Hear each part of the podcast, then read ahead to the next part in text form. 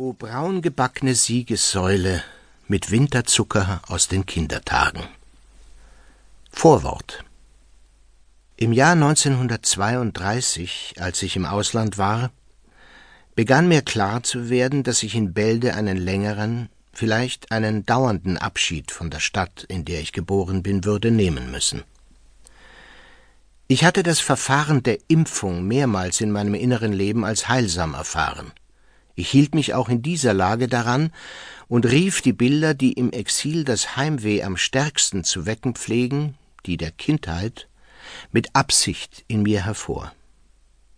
Das Gefühl der Sehnsucht durfte dabei über den Geist ebenso wenig Herr werden wie der Impfstoff über einen gesunden Körper.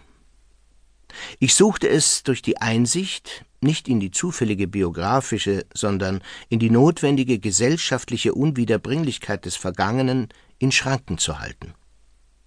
Das hat es mit sich gebracht, dass die biografischen Züge, die eher in der Kontinuität als in der Tiefe der Erfahrung sich abzeichnen, in diesen Versuchen ganz zurücktreten. Mit ihnen die Physiognomien, die meiner Familie wie die meiner Kameraden. Dagegen habe ich mich bemüht, der Bilder habhaft zu werden, in denen die Erfahrung der Großstadt in einem Kinder der Bürgerklasse sich niederschlägt. Ich halte es für möglich, dass solchen Bildern ein eigenes Schicksal vorbehalten ist. Ihrer harren noch keine geprägten Formen, wie sie im Naturgefühl seit Jahrhunderten den Erinnerungen an eine auf dem Lande verbrachte Kindheit zu Gebote stehen. Dagegen sind die Bilder meiner Großstadtkindheit vielleicht befähigt, in ihrem Innern spätere geschichtliche Erfahrung zu präformieren. In diesen wenigstens, hoffe ich, ist es wohl zu merken, wie sehr der, von dem hier die Rede ist, später der Geborgenheit entriet, die seiner Kindheit beschieden gewesen war. Loggien wie eine Mutter, die das Neugeborene an ihre Brust legt, ohne es zu wecken, verfährt das Leben lange Zeit mit der noch zarten Erinnerung an die Kindheit. Nichts kräftigte die meine inniger als der Blick in Höfe, von deren dunklen Loggien eine, die im Sommer von Markisen beschattet wurde, für mich die Wiege war, in die die Stadt den neuen Bürger legte. Die Karyatiden, die die Loggia des nächsten Stockwerks trugen, mochten ihren Platz für einen Augenblick verlassen haben, um an dieser Wiege ein Lied zu singen, das wenig von dem enthielt, was mich für später erwartete, dafür jedoch den Spruch, durch den die Luft der Höfe mir auf immer berauschend blieb. Ich glaube, dass ein Beisatz dieser Luft noch um die Weinberge von Capri war, in denen ich die Geliebte umschlungen hielt. Und es ist eben diese Luft, in der die Bilder und Allegorien stehen, die über meinem Denken herrschen, wie die Karyatiden auf der Loggienhöhe über die Höfe des Berliner Westens. Der Takt der Stadtbahn und des Teppichklopfens wiegte mich in Schlaf.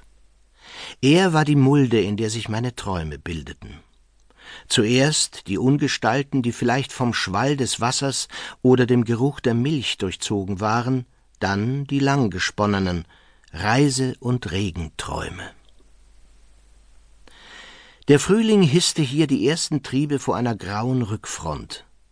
Und wenn später im Jahr ein staubiges Laubdach tausendmal am Tag die Hauswand streifte, nahm das Schlürfen der Zweige mich in eine Leere, der ich noch nicht gewachsen war. Denn alles wurde mir im Hof zum Wink.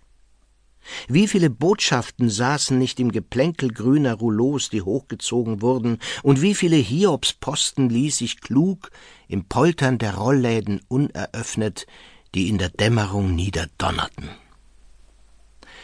Im Hofe beschäftigte mich die Stelle, wo der Baum stand, am häufigsten. Sie war im Pflaster ausgespart, in das ein breiter Eisenring versenkt war. Stäbe durchzogen ihn so, dass sie das nackte Erdreich vergitterten. Es schien mir nicht umsonst so eingefasst. Manchmal sann ich dem nach, was in der schwarzen Kute, aus der der Stamm kam, vorging.